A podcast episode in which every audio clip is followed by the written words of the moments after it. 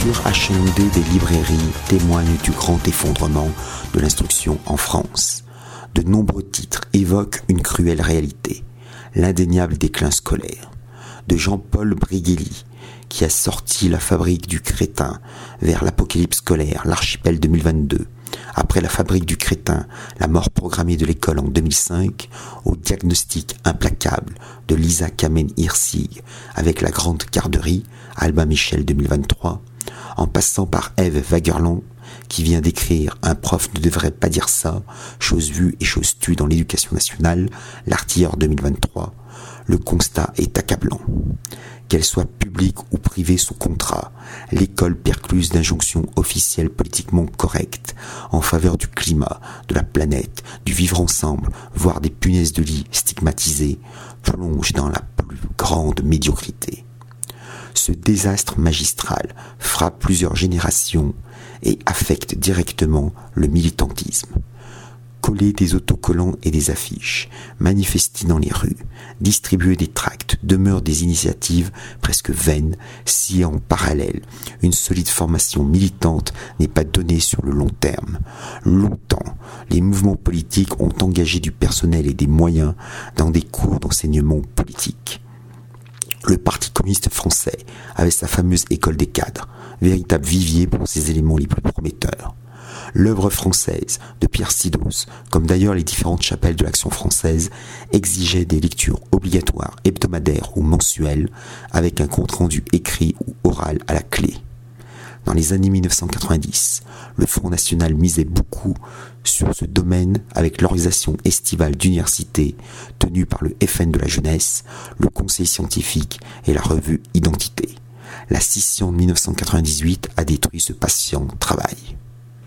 Une notice signée Camille Vigogne-Lecoat, parue dans l'Obs du 28 septembre au 4 octobre 2023, prévient son lectorat bobo grisonnant que l'ex-ministre Charles Millon crée une école ancien ministre de la Défense de 1995 à 1997, député à plusieurs reprises du budget dans le département de l'Ain et président du conseil régional Rhône-Alpes entre 1988 et 1999, Charles Millon appartient à l'UDF, Union de la démocratie française d'obédience giscardienne, dans le sillage de l'ancien Premier ministre Raymond Barre.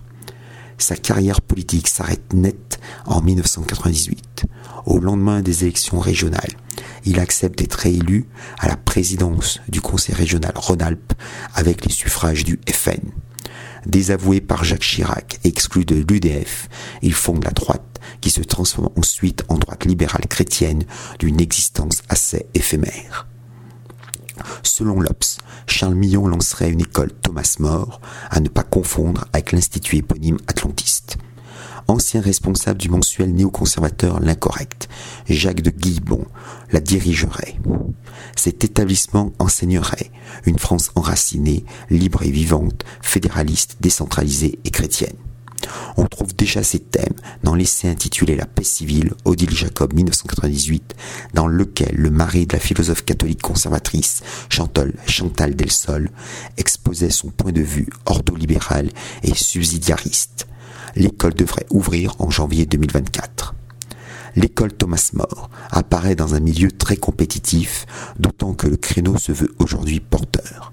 Sous la direction du politologue Jérôme Sainte-Marie et de Gaëtan Dussaucet, le RN a lancé le campus Éméra, du nom de la déesse primordiale grecque de la lumière terrestre. Il s'agit de proposer des recensions audio d'ouvrages à la demande, soit environ une dizaine pour l'instant le campus Emera souhaite permettre aux adhérents du RN d'accéder à des formations en ligne, de s'inscrire à des cours ou à des conférences organisées par le campus. Pas certain que la formation à distance ou téléformation soit un gage de convivialité, de réussite et d'efficacité. Fondé en 2004 et présidé par Alexandre Peset, l'Institut de formation politique IFP propose de véritables cours dans le cadre de son Institut libre du journalisme, de son école de l'engagement politique et de son école des entrepreneurs civiques. D'orientation conservatrice libérale, l'IFP a compté parmi ses stagiaires les plus célèbres la plus jeune députée de la 14e législature 2012-2017, Marion Maréchal Le Pen. À peine élue dans la troisième circonscription du Vaucluse, la nouvelle représentante souhaite une mise à niveau politique, administrative et économique que le FN est bien incapable de lui offrir. Elle s'inscrit alors à l'IFP. Son stage la marquera. En effet, ne se représentant pas à la députation en 2017, Marion Maréchal lance avec Thibault Monnier et Sylvain Roussillon l'ICEP, Institut des sciences sociales, économiques et politiques, en 2018 à Lyon en presque une décennie d'existence, et malgré les maintes entraves du régime qui freinent son développement, l'ICEP se maintient et s'exporte jusqu'en Espagne. Il souffre cependant d'une mauvaise image colportée par des instances médiatiques hostiles. Lors de la présidentielle de 2022, Marion Maréchal et Charles Millon ont tous deux soutenu le candidat Éric Zemmour. Le parti de ce dernier, Reconquête, miserait lui aussi sur la formation de ses adhérents les plus investis. Cependant, il est difficile de concilier, tant dans le temps que par la mobilisation financière et humaine, des initiatives hardies comme parents vigilants et des sessions régulières et cohérentes de formation. Il est par ailleurs prévu que le mouvement zémouriste se dote d'une revue théorique sous la direction de Marion Maréchal. Ce dernier projet semble reporté pour cause de campagne des élections européennes de 2024. Créé en 2013, Academia Christiana est bien connu des auditeurs de Radio Méridien Zéro, puisque plusieurs reportages et entretiens lui ont été consacrés. Des animateurs de votre radio internet préférée, tels le lieutenant Sturm ou et votre serviteur, sont intervenus aux universités d'été à son invitation. Lancé dans la foulée de la manif pour tous, ce laboratoire d'idées cherche à préparer ses jeunes participants à fortifier par ces temps chaotiques leur vision catholique et identitaire. Or, à l'instar de l'action française pendant l'entre-deux-guerres, Academia Christiana risque, le moment venu, de connaître le désaveu officiel d'une Église catholique devenue entre-temps synodale, inclusive, climatiste. Cette menace diffuse, l'Institut Iliade pour la longue mémoire européenne ne s'en soucie guère. Instauré en 2014, un an après le sacrifice volontaire de Dominique Vénère, l'Iliade accueille une promotion sur deux ans.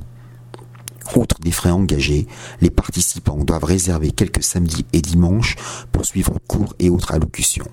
Chaque inscrit s'engage en outre à réaliser un travail personnel sous la forme d'un essai concis, d'un court métrage ou la tenue d'une exposition ou d'un séminaire, etc.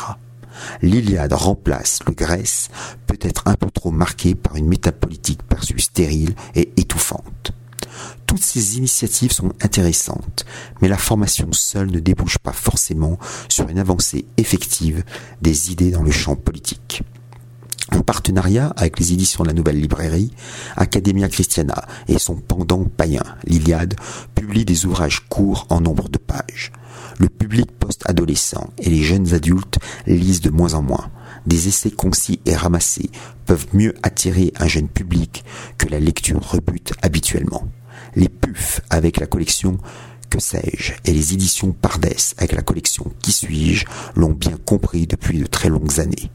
Éditer aujourd'hui de gros pavés imprimés, ainsi que des revues pesantes à parution irrégulière avec des articles de fond de plusieurs dizaines de pages, s'apparente à un suicide éditorial par la faute d'une institution décatie qui n'enseigne plus que de l'ignorance programmée, bien des générations se détournent dégoûtées de toute lecture.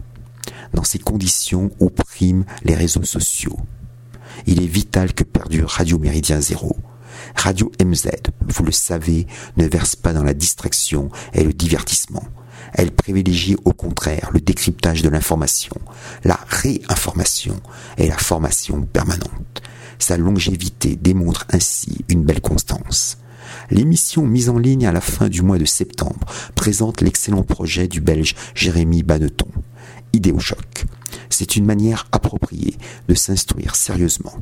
Évoquons aussi les analyses pertinentes fournies par Egonon sur son propre site.